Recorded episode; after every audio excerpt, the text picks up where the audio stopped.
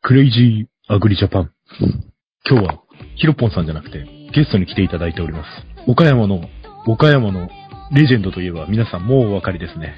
岡山からノリダーさんに来ていただいてます。はい、ノリダーです。もうこの声で皆さんわかるでしょうね。冷蔵庫の制御を自分でやってしまい、あの、とりあえず農業界の異色のレジェンドでございます。あ、では、ノリダーさん、あの、作物とか簡単な自己紹介とかお願いします。はい。えっ、と、16年前に、えー新規収納して、えー小松菜をしてます。周年で。あと、お米は私は作ってるんですけど、あの、農園としては作れます。あお米、いいんですか？あの、あの、あれ、お、お米という名の畜産や、やられてるんですね。まあ、あひ、あの、鴨を使って、あ食用、食肉用の鴨を。あ、愛鴨農法ですか？そうです、そうです。どうですか？小松菜とお米ではどっちの方が、ウェイトは？ウェイトは小松菜9割、米1割ぐらいですね。ああ。いや、私は勝手なイメージだと逆だったんですけど、やっぱ小松菜の方がでかかったんですね。そうですね。でも9割まではいか、まあでも8、2ぐらいかな。8、2まではいかないかぐらいかね。ああ。うんこ。のノリダーさんはですね、えー、もう、私なんか足元にも及ばないようなマニアック知識が、いやいやいやいや、得意この間、とあるバスの車内で、金子さんとノリダーさんとはい私で、あの、農薬と農薬の成分名で30分以上しりとりをするというマニアックな人です。確かにしましたね。しましたね。途中であの、農薬、農薬がなんとかザイーで終わるんだよね。成分名が。アセフェートとか言ってましたね、途中。グリフォサート、アミー塩とかカリウム塩とか、運がつくみたいな感じ。そうそうそう。割に運がつくの多いからね。そうですね。いや、どうですか？台風とか大丈夫でしたか？ハウスは。そうですね。今年は台風は結構まあ、岡山は守られてるので、四国と、あと中国山脈に守られてるので、あんまり吹かないですね、岡山基本的には。うんうんいやーでも大雨とかもね、えー夏前ありましたので、そうですね。それは被害はありますけど、いや、大変だったみたいですね。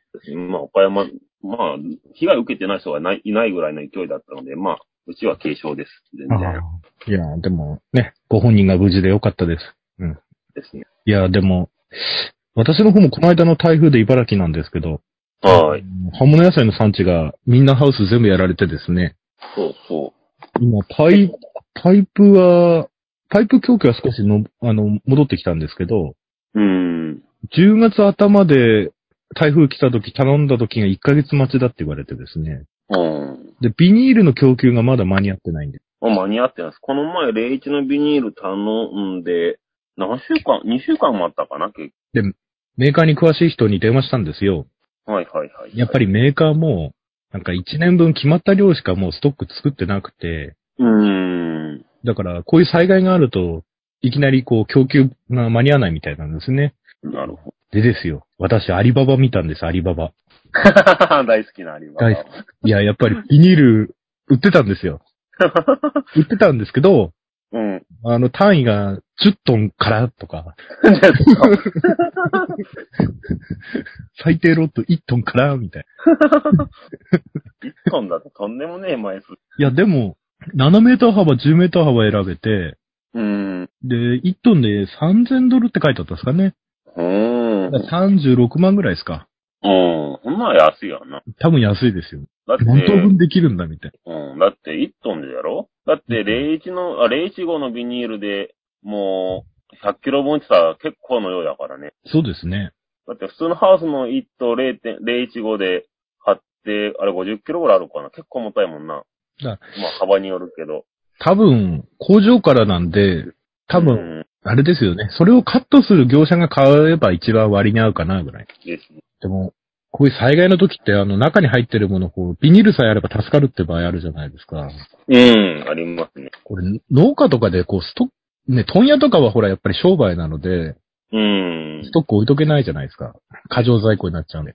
うん。こう、農家とかでこう、ね、そういう 格安なビニールでもストックできてれば、農家同士でね、いけ、いいなと思って見てたんです。そうそう。だからうちも、うちは大体あれなんですよ。ビニール基本定価では絶対買わないので、あはい。あの、不不良在庫を安く、あの、あれするとか、あと、減減単の、あの、300メートル、なんあれ、減単何メーター巻きか知んないけど、あの、一応カットするような工場に入る、あの、減単をリフトで運ぶときに落としたりするんですよ。はいはいはい。そしたら傷が表面入るんだけども、それで返品になるらしいので、はいはい。うん、それを、要は、あの、ロールを解いてもらって、で、もう、50、うちは53メーターとかでカットしてもらっといて、それを全部受けるから、もう、普通の値段の半分、半値とかであ入れて、で、冷蔵庫に入れておくっていう。あ。私もサイズ違い問屋にこう、倉庫にたまに行って、二等車1台5万円とか10万円で買ってくるんですけど、うん。あの、サイズ違い返品はちょっと困るところがあってですね。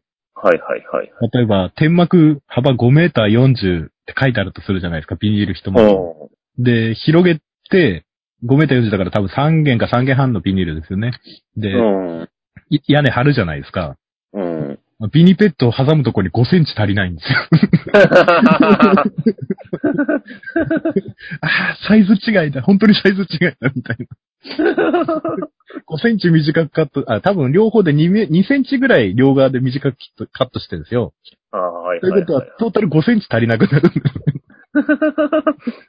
だから、ハンマーで全部叩いて、あの、ビニペットを5センチ上げましたよ。はい。なんとか使ってやろうみたいな。やっぱ返品物ってね、広げてみたら、うんビニールのいいとこに穴開いてるとか。うん、あれ、あるでしょうね。どうですか？結構、ノリダーさんも海外から部品とか資材買ってるようで。そうですね。今年は何々に買っでも、今年は10万までは買っでも10万近く買ったかな、今年すでに海外から。うん。こ小物ばっかりですけど。結構安いんでね。小物いいんですよね。で今、輸送費そんなに思ったほどかかんないからいいですね。うん、かからんです、かからんです。だいたい、普通に国内で買小物だと20ドルぐらいですか。うん。だから全然国内で買うより安く。確かに。あの、農機具のパーツの足品なんか、日本の10分の1で買えますから、そうそうそうそう。だけどたまにサイズ違いとか送ってきやがるから、あれにやってる。あ わ私と同じことを。私はちゃんとクレーム入れますからね、向こう。そうなんですよね。ボールバルブか。ボールバルブを試しに買ってみ、インチのボールバルブ買ったはずなのに、なぜか2分の1インチだって。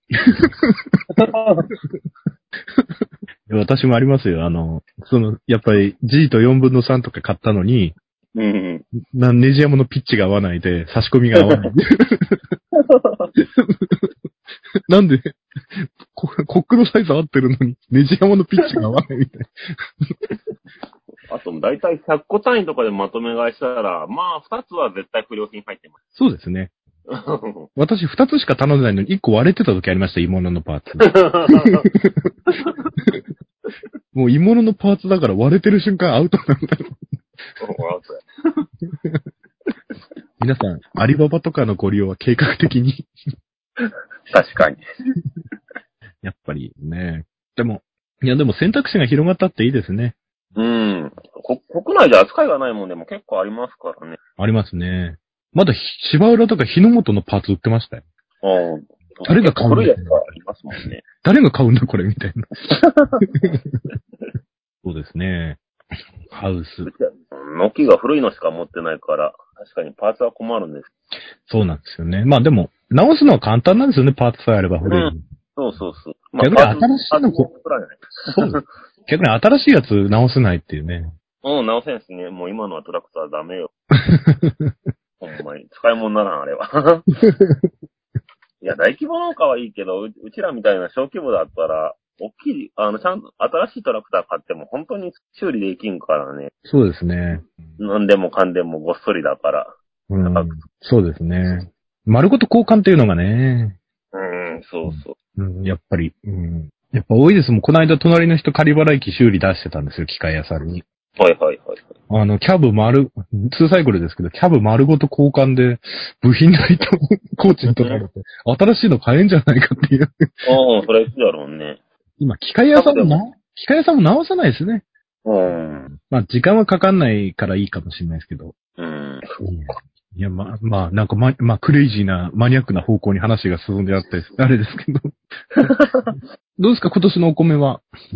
お米は今年割に、まあまあ、出来はぼちぼちで。ああ。でも結構、取水期にね、あの、あれだ、雨がたくさん降ったせいか、あんまり、うん、米は綺麗ではないような感じはしますけど、まあまだうちに買ってはないんで、うんうん。外見ですけど。うんうん。小松菜はどうですか？小松菜はようやく使、ハウスやっぱり4月に使って、ようやくハウスがまあ、いつも通りになってきたかなって感じうんで、やっぱ使った後はもう、倒れるばっかりして小松菜が。ああ。私はあれですよ。収穫、収穫できる小松菜のハウスがぺっちゃんこになっちゃったので、人が入れないっていうね。うんで、あの、あの思い切ってサンダーでバーバーバーバー切ったんですよ。はいはいはい。やっぱ、あの、向きを考えればよかったんですけど、ちょいちょい小松菜に鉄粉が入ってるので、やっぱ安い葉はダメですね。すぐボロボロなくなっちゃう。あの、コメリってですね、はいはいはい。あの、切断速度重視っていう安い、あの、切断用のサンダーの薄い葉買ったんですよ。うん。5、6本切ったらなくなっちゃう。うん、制覇すぐなくなるで。そうです。早いんですけどね。うん、早い。だからもう小松菜このまま取っても、片付けて踏んじゃうからって諦めましたけど。なかなかあの、曲がったパイプは厄介なの。チップ層で切ろうと思っても、ストレートのやつはチップ層で切っても綺麗に切れるし、チップも飛ばんからいいと。うん、うん。にテンションかかってるやつは、チップが丸切りなくなるからね。そうですね。うん。あの、かけますからね。そうそうそうそうそう。で、顔に飛んでか、顔に飛んでくるんですよ、また。バラめっちゃ痛いからな。めっちゃんこ顔に飛んできて痛いんです、あれね。ほんまにね。あれ危ないよ、結構。危ないです、危ない。危ないですけど、200本ぐらい、半日で切りました。いや、あの、昔のパイ、昔のハウスのパイプなんで肉厚なんですよ。ああ、なるほどね。今のほら、あの、ハウス用のパイプだと薄いじゃないですか、同じ22パイでも。うーん。薄く作ってあるんで。30年とか20年ぐらい前のハウスのパイプを再利用してると、う。もうん肉厚だから切るのも容易じゃないし、で、うん。パイプも曲がるんじゃなくて、曲が、曲がるっていうか、その、縦に裂けるんですよね。ほーん。あの、割れちゃうっていう感じです。ああ、はいはい。あの、あれか、溶接し、よシームレスじゃないから、そうです溶接するところから割れるんか。そうです、そうです。縦に割れるから、これもう、ね、裁量できないじゃないですか、曲げても。うーん。だから、そうなんですよね。なんか農家って、ね、あの、経営者でもあり、生産者でもあり、土建屋でもあり、確かに。溶接はやらなきゃいけないし、うん。うん解体営業もやらなきゃいけないし、せ設計施工も自分でやらないといけないし、何でもやらないとできんよね。何でもやらないとできない。うん。だって今ビニールとか、そう、今日業者と話してたんですけど、はい。普通にのハウス建ってて、今、すごい、まあ、ご存知の通り、工賃すごい上がってて、これだけハウス、台風で被害あって、うんうん。今、ま、間口6メーターで奥行き50メーターぐらいのハウスで、あの、裾からサイドから全部張り替えで、工賃が10、十何万取られるらしいですよ、一棟張り替えるのに。あまあ、岡山高いですけどね、もともとは。ー。あうーん。ビニール張り替えで十何万も取られたら、アホらしててやっとられんでと思う いや、台風が来る直前に俺張り替えたんですけど、あの、大きいハウス。えっと、間口がね、えー、6軒、6軒半ぐらいかな。綿パイの32ミリぐらいのパイプのやつなんですけど、はいはい。屋根だけ張り替え2棟で20万でしたね。うーん。50メーター50メーター2棟で。え、工賃が？工賃が20万。あ、ビニール代込みです。ビニール代込みで。ああ、コミか。あ、でも、01? 0、えー、015です。あ、015か。ほんなら、や割に安いんだな、やっぱいや、でも天幕だけですよ。り。うん。サイドも裾もそのままですよ。でもやっぱり、015はビニールはどうやら高いからね。いやもう、で、015になった瞬間に、単価がね、本当に、うん。うん、いい、いいハウスには俺いいビニールを使ってるんですけど、うん。あの、パイ、安いパイプのハウスには、あの、075とかですからね。もう、の、みんなに言われるんです。これ内張りじゃないのかって。いや、メーカーが言うには外張りもいけるって言ってたっつって無理してて。でも、075でも3年ぐらい持ちゃ、そうですね。またあの、内張り用って、す。うあん。の、元が1枚で内張りの鉄骨をこう、貼るようにできてるから、あの、幅広いんですよね。うん、7メーター、ね。7メーター40とか。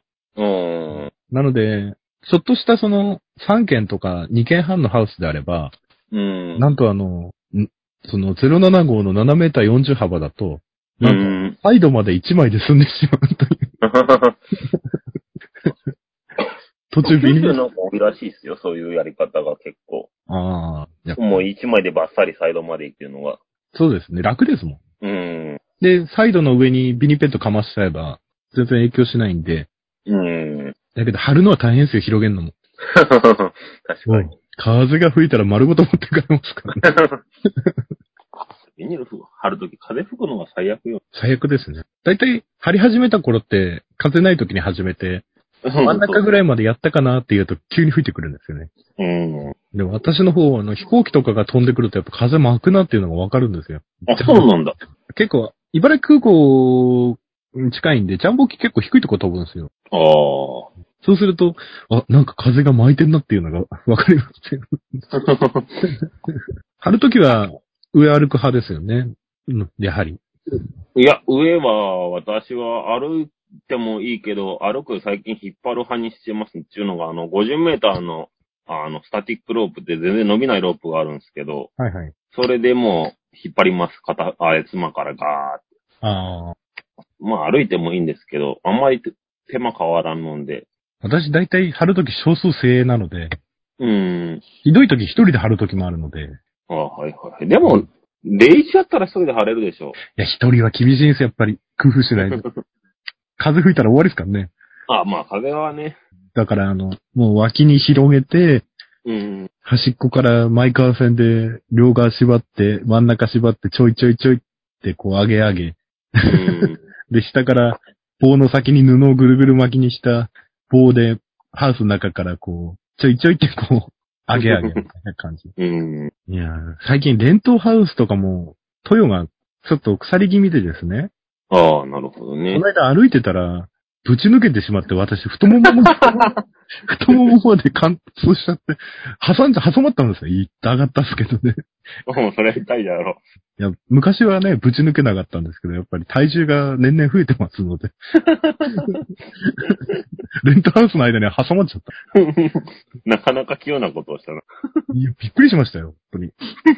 やばいな、やばいなと思ってたんです。うん。いや、でも。でも、この間の台風で一つ納得いかないのが、うん。茨城でも風速、私の方風速30メーター、35メーターなんか吹かないんですけど、こうん。の間吹いたんですよ。30吹いたわけすごいでな。で、22パイのパイプハウスがですね、はいはい。ぺちゃんこになってですね、うん。離れた場所にあったあの、あの、中古廃材で建てた19パイのレントハウスは無傷だったんです。レントなのかなと思いながら見てたんです。うん。でも確かにレントは強いっすね。強いですね。うん。あうちに、が、あ、どうぞどうぞ。うちが間口、あろ間口6メーターの31パーの3連とあって、それはもうび、かなりがっちりしてます。レントの間のパイプとパイプつ連結してますか？それとも、ああ、してますしてます。あ、だからですね。うん。あそ、あそこを連結しないで、ほら、あの、ところどころに柱だけっていうタイプあるじゃない。ああ、あります。あれ弱いっすよ。あれ弱かったですね。ううん、あのハウス見てるとやっぱ、固まりちゃった人多かったですね。あの、そこそこのところくにあって。うん。で私もうこんだけ災害多いと、うん。あの、肉厚のいいハウス建てるの諦めてですね、うん。間口5メーターぐらいのトンネルハウスが一番低コストでいい。そうそう。あれ、いいです。あれ、意外に強いなと思って。丸型強いですよね、意外に。うん。強い強い。ベトコン、ベトコンより大きいですよね。うん。だ雪降った時怖いですけどね。ああ、確かにね。でも壊されること前提だったらそっちの方がいいのかななうん。ハウスもめっちゃ安いですしね、パイプ代も。そうですね。まあ、部品が、部品がそんなにないですかね。うん。やっぱ部品ですよね。あのパイプよりも。そうそうそうそうそう。パーツバカにならんからね、あれ。そうなんです。1個100円ぐらいののがとんでもない数いるから。そうなんです。やっぱビニペットも、ビニペットも高いし、ビニペット止める金具もまた1個100円ぐらいしちゃいますからね。そうそうそうそうそうそうそう。今100円ぐらいするもんね。まあ2個で100円ぐらいですか、今。いや、まあそれもサイズによるか。そこの前31パーのやつだったら100円近く。あ、25から上が高くなんですよね。22と19は結構。そうそうそだからもう、私は副バンドですもん、副バンド。う。うん。パイプ止めるのもクロスの副バンドですよ。うん。あれで十分でしょう、別に。まあ、動く普段何パイプ動きますよ、あれは。骨立てたチャッチーハウスは私も全部、あの、バンドですよ。でも、70とか80上の人のハウスすごいなと思うのが、うんうん。時間、時間とお金をケチるみたいで、あの、うん番宣って人いましたよ。あ、そうそう。あれ、斜面に立てるとき番線結構いいらしいですよ。金具入らないじゃないですか、斜はい面だったら。はいはいはい。ずれちゃうんですか？そうそう。だから、結構番線だ。だパイプとパイプの接合部分だってへ、へこむじゃないですか、番線でやったら。そうですね。意外に強いらしいですよ、あれ。ああ、やっぱ番宣。まあでも番宣も時間かかるんですよね、一個一個やっていくと。確かにね。俺なんかあれですよ。その上を行ってますからね。番宣じゃないですよ、私インシュロックで、止めるんですか。まさかまさか、マイカー戦ですよ。マイカー戦30ぐらい。マイカー戦も意外と強いですから。あ、そうなんだ。やっぱりあの、金具はい、なんか自分でオーダーメイドで作ると金具入らない部分ちょいちょい出てくるじゃないですか。ですね。それからもうマイカー戦ですね。で最近いいなと思う。うん。あ、どうぞどうぞ。あ、いやいやいや、ないですよ。最近いいなと思うのが、あの、今までハウスの外を数年前までマイカー線で外止めてたんですけど、はいはいはいはい。あまり PO にはよろしくないってことで擦れちゃうの。うん。あの、白くてですね、うん。あの、ガムテープぐらいの幅のある PO 用の紐があるんですよね。おー。あの、面で止めるっていう感じですかね。あ、はいはいはい。要は、あの、マイカー線とマイカー線の間にビニールが入ってるようなやつですよね。あ、そうです、そうです、そうです。うん。あれはいいっすね。おーあれはいい。名前わからないですけど、あれはいいです。うん。うわうちも一遍使ったかないや、使ってないか。な PO だとあまり上に貼りたくないですよ、みんなね。う取れるかん。ら。でも、風速30とか40超えてくるとですね、もう PO じゃなくて、あくびとか伸びの方がいいんじゃないかなと。うん、確かに。本当にやばい圧かかった時破けてくれるじゃないですか。うん。で、カテンピアと言っても、綺麗に破ける。で、骨組みは無事みたいな。うん。今回みんなあの、やっぱりみんな最近みんな PO ばっかり使ってるから骨組み行かれるんです、あれね。うんですです。私も今回ビニールはほとんど、ぺちゃんこになったところはほとんどみんなビニール再利用できるような状態で。ビニールが破けてくれれば骨組みが無事だったのにみたいな。うん。でもな、伸び作びは何もしなくても2年ぐらいで破けるからな。確かに。どっちもどっちなんだよな。共済とかは入ってますか？あ、教材入ってます。骨とビニール両方入ってますね。ああ私、一切入ってないんですよ。あ、そうなんですか？はい。まあでもね、015だったらまあ、入ってもいいけど、01だったら私もどっちでもいいなって気がしますね。そうですね。だって長さ50メーターぐらいのハウスでも01だったら3万ちょっとぐらいじゃないですか。そうなんです。015、015だったら10万近くするから、2、3といっぺんに破けたら結構痛いけど、うん。01だったら破けてもまあ10万ぐらいだったら別にぜ、別に保険もらう必要ないよねって感じだしね。そうですね。あの、私もいろんなハウスあるんで、いいハウスは掛け金割に合うんですけど、うんうん。22パイとか25パイのパイプハウスは、入、入る方が経費負担がでかいなっていうのが。うん、確かに。で、また年数経ってるパイプハウスだと急に掛け金上がるんですよ。うん。やっぱ共済、共済入るべきかな。でも3年4年我慢すればな、ビビニール代になっちゃうからな、掛け金。うん。だいたいうちが10万円ぐらい。10万ちょい、12、3万ぐらいかな、年間かけ、あの保険が。あ何と入ってるんですか？うちは9とだけかけてる。まあ、1と1万4、5千円ぐらいですね、割ると。うん。うん。まあでもそれで保険入れるならいいかもしれないですね。ですね。で、まあ、もらうのが最近はよくビニール破けてくれるんで、うん。去年は20万ぐらいもらったんかうな。ん今回で。でもまあ、もらわん年は2、3年もらわんかったりするんで、うんうん。まあ、どっちもどっちかな。そうですね。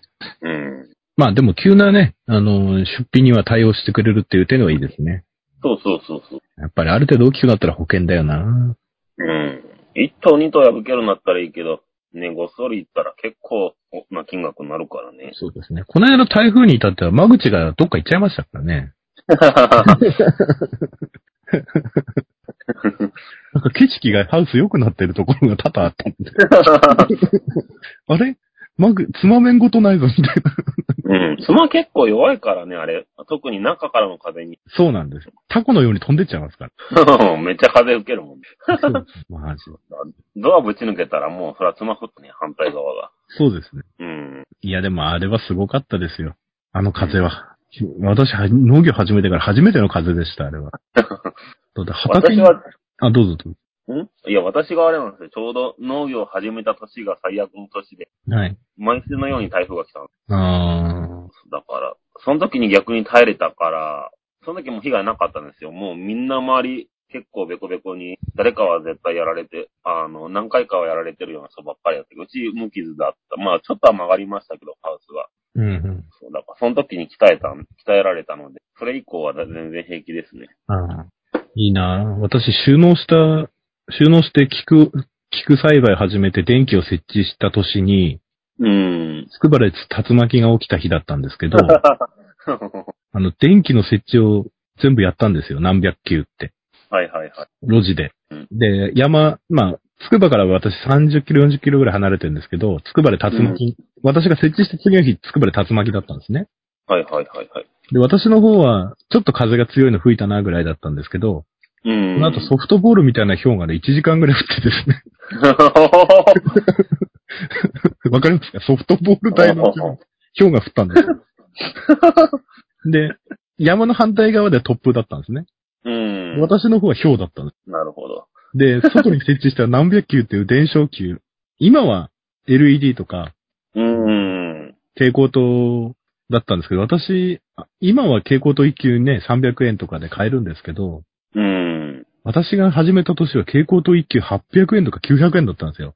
うん。そうそう、昔結構しましたもんねし。ましたし。で、LED も1球2000円ぐらいしてたんですよ。う4000ん。たたいいやつで4000円ぐらいしてた。今はもうね、1000円以下で買えない。それが、使用して1日で全て割られてですね。で、ハウスがすごかったんですよ。うん射的の的みたいに全部ボコボコ穴が開いてですね。ああ、ああ、ありましたね、その年。そうそう、ちょうど茨城行ったことがあって、それこそ恋淵学園に行ったんです。はいはいはい。その時にハウスの屋根がすごい穴の開き方をしとって、で、車のフロントガラスが割れてる車があって、ど、どうしたんすか？って聞いたら、いやー、氷が降ってって、もうベコベコになってましたよ。だって、ねソフトボールみたいな表でしたからね。またそれ近所の人冷凍庫に残してる人いるんですよ、記念に。で、私の地域梨がすごいんですけど、うん。あ梨の棚の網ですか？あ、いや。あの網に2日経っても残ってましたもんね、溜まっちゃって、氷が。うんすごいな。うんそうですよ。もうネットがもう受け皿みたいになってて。うん。で、みんな包丁で、ほら、あの、棚やごとやられちゃうんで、包丁でネット切ってましたね。うん。で、私も、菊のマルチに、あの、氷がですね、1日半ぐらい溶けないでずっと残っててです。うん。で当たってた作物、あの、あれ、霜当たったみたいに、あの、紫色に、黒星ですか。うん。あれになっちゃって、もう、最低な1年目でしたからね。なかなか一年目からファンキーです。あるですよね。もう、まず、何がいけなかったって、電球割れた破片ですよね。畑中に、あ畑中に割れたガラスが散らばってるんですよ。ーうん。もう、ちりとりで、ちりとりで掃除しましたよ。でも、やっぱ自然災害、俺、ああいう自然災害見ちゃうと、やっぱり施設栽培だなと思っちゃいますよ。うん。路地はやっぱリスクと隣り合わせ。確かにね。面積広げたくても、やっぱり施設、ハウスですよね。ハウス建てるのにお金かかるし。うん。今、ハウスめっちゃ高いからね。びっくりしますよ。収納、私、収納して7年、8年目ですけど、うん。あの頃から比べても3割ぐらいは上がってますよね。もう私が所納した時からだったら5割上がってる。だって、信じられないですよ。だって、ホームセンター行って、コメ、ココメリですけど、3メーター60の直売が798円って、俺よ、22パイで790円って、直売だぞ、みたいな。前500円ぐらいで5メーター50買えなかったっけ？みたいな。うん。上がってる上がってる。びっくりしますよ。いやー、いや、なんか、ぐだぐだトークで30分になってしまいましたが、これで番組になるのだろうか。さあ、ノリダーさんは会計にも精通していらっしゃってですね。いやいや、そこまでじゃないですよ、別に。資格は取ってるってだけで。いえいえあ、日照2級ですか？2級ですねあ。ー1級は取れなかった。独学だと。やっぱ一級は大学でやんないとちょっと厳しいですよね。うん。教えてくれる人が周りにいなかったからね、2級も独学で取ったんですよ。まあ、やっぱり、日照だと3級と2級だと、やっぱりあの、3級はちょっと簿記かじれば取れるレベル、仕分けできればね、大体取れるんですけど、2級はね、原価計算入ってきますからね、うんですね。原価計算、工業簿記。工業簿記。私の時に、最後の大きい問題が生産表だったんで楽勝だった。やった生産表だみたいな。あの、原価計どうにもならんもんね。そうです。一級に、一級になると、その、簿記のその知識以上にほ、なんていうんですか、制度的な知識も求められますから。そうそうそう。あの、会計学がむちゃくちゃ難しいの。そうですね。やっぱ大学で単位取ってないときび、大学で勉強しないと厳しい。まあ、専門学校行ってもいいですけど。うん。会計学は何、何を、が言いたいのかさっぱりわからんで。工業簿記と原価計算は、なんとか合格できるレベルまでいできたんですよ、一級でも。はいはいはい。だうん、だけど、他が無理です。あれ4ついるじゃないですか。いますいます。うん、そう。二つはなんとかクリアできるなっていう見通しは立ったんですけど、二つがどう頑張っても無理だと諦めました。やっぱ一級、まあでも、だでも、教えてくれる人いないと厳しいですね。うん、厳しい。俺も一級は多分、今から勉強して取れるか取れないかレベルだろうな。うん、また私が勉強した頃からこう、あれ、一級二級になると会社法とかが変わると、うん。あのね、損益勘定だったものが資本性取引になってたりとか、あの、うん。名称まで変わってたりするので、あの、いや、例えばあの、役員し、役員、最後の決算の時の役員賞与の取り扱いとかね、うん。ああいうのがか法律が変わると、検定試験もすべて内容が変わるから、道テキストやり直しみたいな感じ。うん。一級はもうチャレンジしないですか？あ、しないですね。いや、1級取ろうと思ったのが、高校の時に、高校2年で2級取って、で、3年卒業する前に1級を取って、で、大学に行った時に税理士取れば、あの、少しずつ、あれも何個か取らなきゃいけないので、そうですね。税理士。いそうすればいいなと思ってたんですけど、無理でしたね。や、でも税理士、士税理税理士はあれですよ。あの、消費税と酒税の薄い、薄い法律からやっていけばね。ああ、ノリダ、ノリダ、いや、いつも、ね、こういう話できるのノリダーさんしかいないんですよ。本当にクレイジーなメンバーだと。あ、でも金子さんも高校の時ちょっと簿記習ったって言ってたんだよな。あ、そうなんですか？はい。そういうコースだったみたいで。うーん。いや、今、クレイジーアグリジャパンで簿記ジャパンもやってるんですけど、はい。まだ聞いてないですよ。うん、聞いてないくていいんですけど、もう、もう、ノリダーさんは聞かなくていいです。恥ずかしいレベルなの。いやいやいや。だから、うん、農家が、農家、農家さんは、その、一から仕分けの右左からこう、聞きたいのか、うんなんていうんですか？もうちょっと上級編からこう、スタートした方がいいのかっていうのが悩みなんですよ。ああ、なるほどね。できるだけこう、こう、今ちょっと簡単に簡単に教えようとして例えがおかしくなっちゃったりするので、うんで、。はしょったりもし、ね、ここ、なんて、誤解を与える表現も対応してるんですが。でも、あれですよね。反町とかだと右左はどっちに何が来るか分かってないと打てんもんね。そうですね。でも、会計ソフトを見てると、もう、うーん。会計ソフト、簿記知らないで会計ソフトから入ってしまうと、うーん。私とかノリダーさんだとかだと、頭の中で貸し方借り方でこうし、頭の中で仕分けしながら打ち込めるじゃないですか。はいはいですね。でも今のだとあの、例えばね、水道光熱費だったら水道光熱費クリックしていくらって入れると、勝手にこう相関上元帳まで転記しちゃうじゃないですか。ああ、確かにね。私ね、逆あれ、あれ危険だと思うんですよね。うーん。で、最後、ソフト側からこの感情がおかしいですよって返された時に解決できない。ああ、確かだから、ど、どこからこう、は、うん、この、ポッドキャスト聞いてる人にどこからこう、簿記、簿記っていうものに触れてもらおうかななんて思って。まあ、に。うん。おこがましい考えなんですけどね、皆さんに簿記を教えるのって、そんなレベルじゃないんだけど。でもあれ、右、右か左かが一通り頭に入ってしまえばめちゃくちゃ楽なんです。そうですね。うーあと感情を覚えてれば。ん。ですね。意外とでも、意外と、まあこれ簿記ジャパンの内容にもなってしまうんですけど、うーん。農家さんってこう、お金を使ったら費用になるって思ってる方が多くてですね。はいはいはいはいはい。でもそれはあの国的にも税務署的にも、損金としては認められないみたいな感じじゃないですか。うん。あの、売り、売った分にかかった経費だけみたいな。原則があああ。るじゃないですか。うん、うん。だから、できれば、その、貸借対表表的な頭の考えを持ってもらって、うん肥料買っても、肥料買った瞬間に肥料費じゃなくて、肥料買った瞬間に現金が減って貸借対照表の、あの、仕掛かり品とかその、なんていうんですか、うん。農薬肥料っていう感情がプラスになってるっていう考え方を持ってもらえると分かりやすいのかな、なんてで、で、その肥料を使って初めて経費として認められるんだよっていうの。うん。結構分からないまま、あの、税務申告してる人も結構多くいてびっくりしたんです。うん。今年肥料買ったらこれだけ経費だろうみたいな考えで。そうか。まあ、そりゃそうだわね。そういう考え方だったら年末に、ちょっと今年儲かったから肥料、あれだ、3パレぐらい買っとけって、3パレ買って3パレ分、経費として入れそうだもんね。そうそうそうそう。でも白色だとそれ OK なんですよね。あ、そうなんだ。私、白やったことがないんでよく知らないんです。ああ、白い白色、白色棚卸しとかないんで。うん。だから、青色申告にあの、控除65万っていう特典つけてみんな移行させようとしたんですよ。うん。あと、未収穫物に対する、ね、あの、うん、ありますね。肥料投入が、だかをどうするかとか、うん。あとは、その、うん売れ残った商品の評価はどうすうる、ん。あ、みんな収穫物ですね。うん。いや、ノリダーさん、ボキジャパンやってくださいよ。いやいやいやいや、よく言いますよ。今度、ボキジャパンの講師として呼びますね。嘘ばっかり教えとくよね。嘘。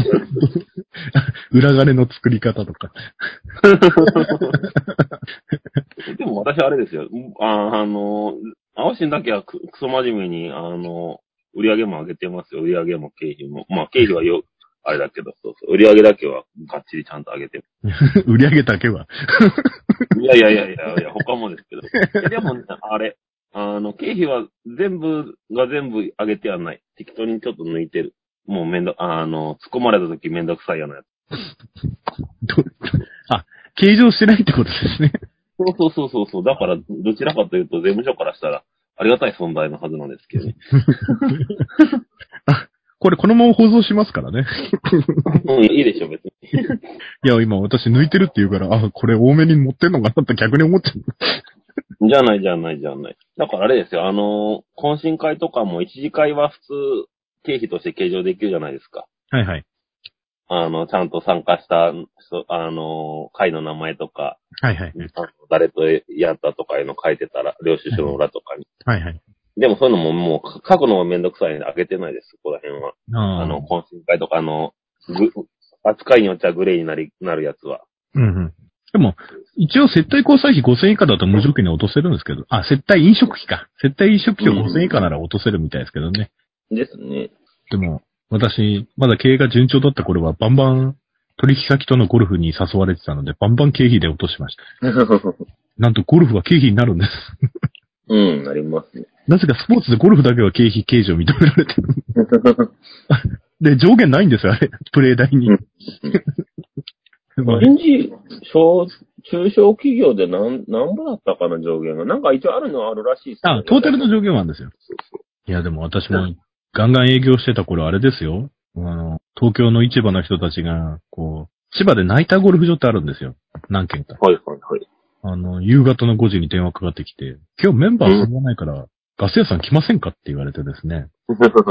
茨城から千葉の鶴舞まであの、行ってですね。夜の7時半、夜の7時半スタートですよ。うん。で、18ホール終わった時がもう夜中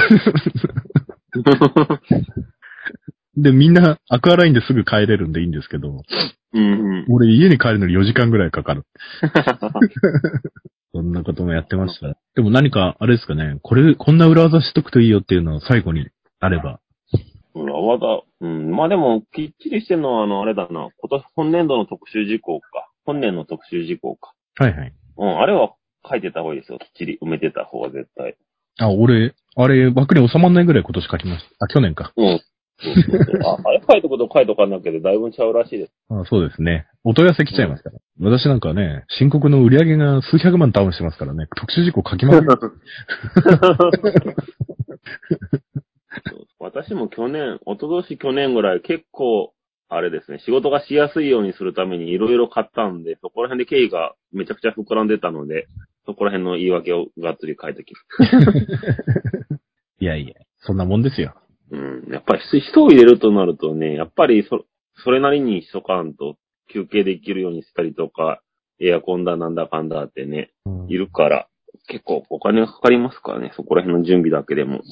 そうですね。うーん。でも、どうなんですね。こう簿記とかこう頭に入ってる経営者的な考えでいくと、うん。やっぱりその、し資材とか、まあもちろん、うんあの作るために必要な経費ですけど、うん。こうバランスシート的に言うと、うん。売上の伸びが伴わないと人件費が一番こうバランスシートを貧乏にさせていく。そうなんですね。めっちゃ響きますよ。バランスシートがどんどん減っ、あ のバランスシートの流動資産がどんどん減っていくので。そうそうそう。なんだかんだ肥料代とかね、種代とか、ここら辺知れてるんですよね。そうそうそう。一応知れてるし、一応使ってない状態だと一応資産計上なので。うん。私バランスシートが欠けてるのがあんまりちょっと許す、バランスシート貧乏が許せないんです。自分的に。うん。ね、まとまった金額がいくしね。そうなんですよね。毎月こっそり行きますからね。そうそうそうそう。その都度、まあ、右肩では純資産の項目がどんどん減っていくんです。うん。この間、ボギジャパンやるのに勉強し直してびっくりしましたよ。お今、今資本って言わないんですね。え？資本って、え、え、え、資本って言わないの？今資本って言わないんですよ。びっくりあしましそうなんですかえ、なんて言うんですか？た。資産、負債、純資産。うーん。びっくりしましたよ。そうか、そうか。普通バランスシートな、もる、あの、ノリダーさんも習った時、資本なんですよ。うん。今、純資産の分なんですよ。おー。全然しっくりこないんで。確かに。ええー？とか思って。もう今から検定試験受けたら受かんのかな？とか思う。今、ノリダーさん原価計算とか検定受けて受かります？わかんない。でも、原価計算好きだったんですよね。やっぱえ？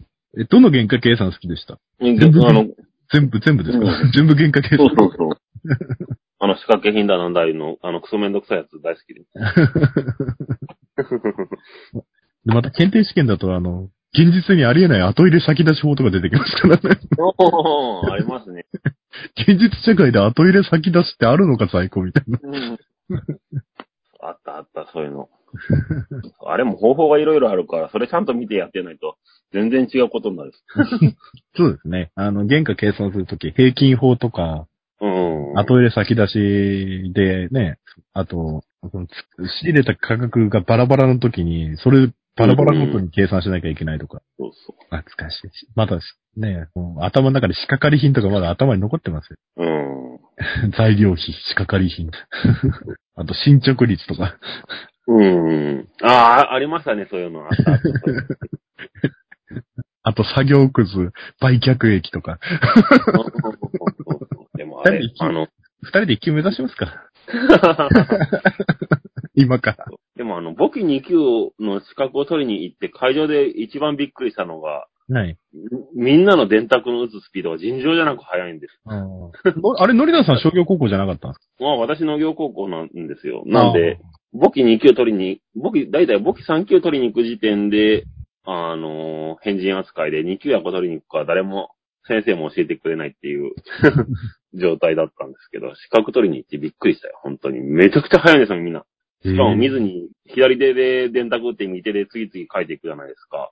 あそんなあことできるわけないじゃんっていう。高校の授業に電卓の授業があったので、うん、そう、工業高校、あ、商業高校あるらしいですね。そうです。あの、電卓検定もちゃんと取ってますよ。お電ー。卓検定。あの、電卓検定は、もう打つスピード尋常じゃないと取れないんですよ。うんあ、と、あの、M プラスメモリーとか、うん。全部使いこなさない。だから、入学した時に、まず7、8000円ぐらいの電卓全員購入なんですよ。歌詞は。おーまあ、あの、いろんな機能がついてる。うん。だから、あれですよ。あの、多分、商業高校出身者だったら尋常じゃないスピードで打ってます。うん。だって、電卓検定であれですかね。あの、し検定試験で、あの、伝票、試験用の伝票が配布されて、その伝票の計算もしなきゃいけないんですよ。だから、毎、何ですか？あの、指を濡らすやつなんて言いましたっけ？スポンジに。ああ、はいはいはい、ありますね。名前はわかんないですあの、前あれを持ってる人いましたか？うーん。検定のためにあの、指、指、指が乾燥しやすいからっつって。うんうん。あと何でしたっけ？あと指にはめるサックうん。あれ使ってる人もいますか？ら。そうなんですよ。で、2級以上、2級、2級以上になるとある程度電卓スピード求められるですからね。ああ、まあ、時間が足りになるもんね、確かに。そうですね。確かに2級私受けたとき、じ時間筒いっぱい使いました。そうですね。まあでも2級は、最初の大きい仕分けを間違えなければ、あそこ得点配分でかいんで、うん、そうそうそう、あれでかいですよあれでかいんで。あれ間違えないで、最後の大きい問題間違えなければ、ほぼ受かるかなっていう。うん、そう。問題最後の問題考えたら取らんからね。そう。で最後の問題の原価計算の時の、その原価計算の出る表で全部変わりますね。うん、うん、うん。俺の時は多分生産表だから受かったんです、あれ。数字入れてくだけだ。うん。じゃあ、二人で受けますか？クレイジーボク、クレイジーボクジャパンチャレンジということ。農家が一気受けてみたみたい一級はさすがに自信全くないな。な。会計学ね。うん、会計学はもう尋常じゃないから難しいんで。だってあれ電卓関係ないですもんね。そうそうそう。数値関係ない。漢字検定受けてるようなもんですからね。会、企業会計も難しいよ、でも一級だと。まあでもあれ取っとくと税理士だから会計士の資格のあれ、なんか。そうそうそうそうそう。いやーではあー、長くなってしまいましたが、いや、今日はゲストでノリダーさんに来ていただきました。はい。なんか途中すいません、あの、ボキトークで盛り上がってしまいまして。なかなかノリダーさんのいいところ、もっといいところがある、あの、私の力不足で引き出せませんでした。あの、クレイジーアグリジャパンではお手紙を募集していますので、はい。ブログの方から、あの、どんどんお手紙を送ってくださいね。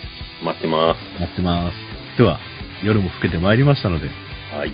ノリダーさん、この番組の最後は分かってますね。いや、分かってますけど、私はパスしようと思ってます。どうなさいますかって聞いてた回もあったと思うんでね。なんか、ヒロポンさんと金井子がやった時のルパン2世がわけわかんなかったんですよ。えっと、では、じゃあ私が今日は特別に何かやりますか？はい。何やってくれますか？な、な、何、何をやったらいいんだろう？ここら辺は、走ります。ここら辺はカットします。では、はい今日はノリダーさんがモノマネパスということですので、はい。えー、えー、麻雀ファイトクラブというアーケードゲームで、あの、外国人、外国人プロ雀士が上がった時の声。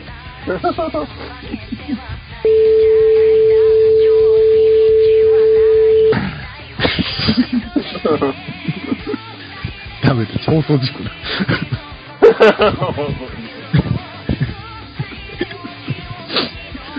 あ、じゃあ、じゃあ、もう一回違うのやりますね。はい。えーえー海外版ルローニケンシンで外国人声優が出す起点三剣流。起点三剣スター。ダメだ、これもダメだな。これもダメだ。これもダメだ。まあ、どっちか緊急でいい方、いい方を使います。See you next week. Goodbye. Goodbye.。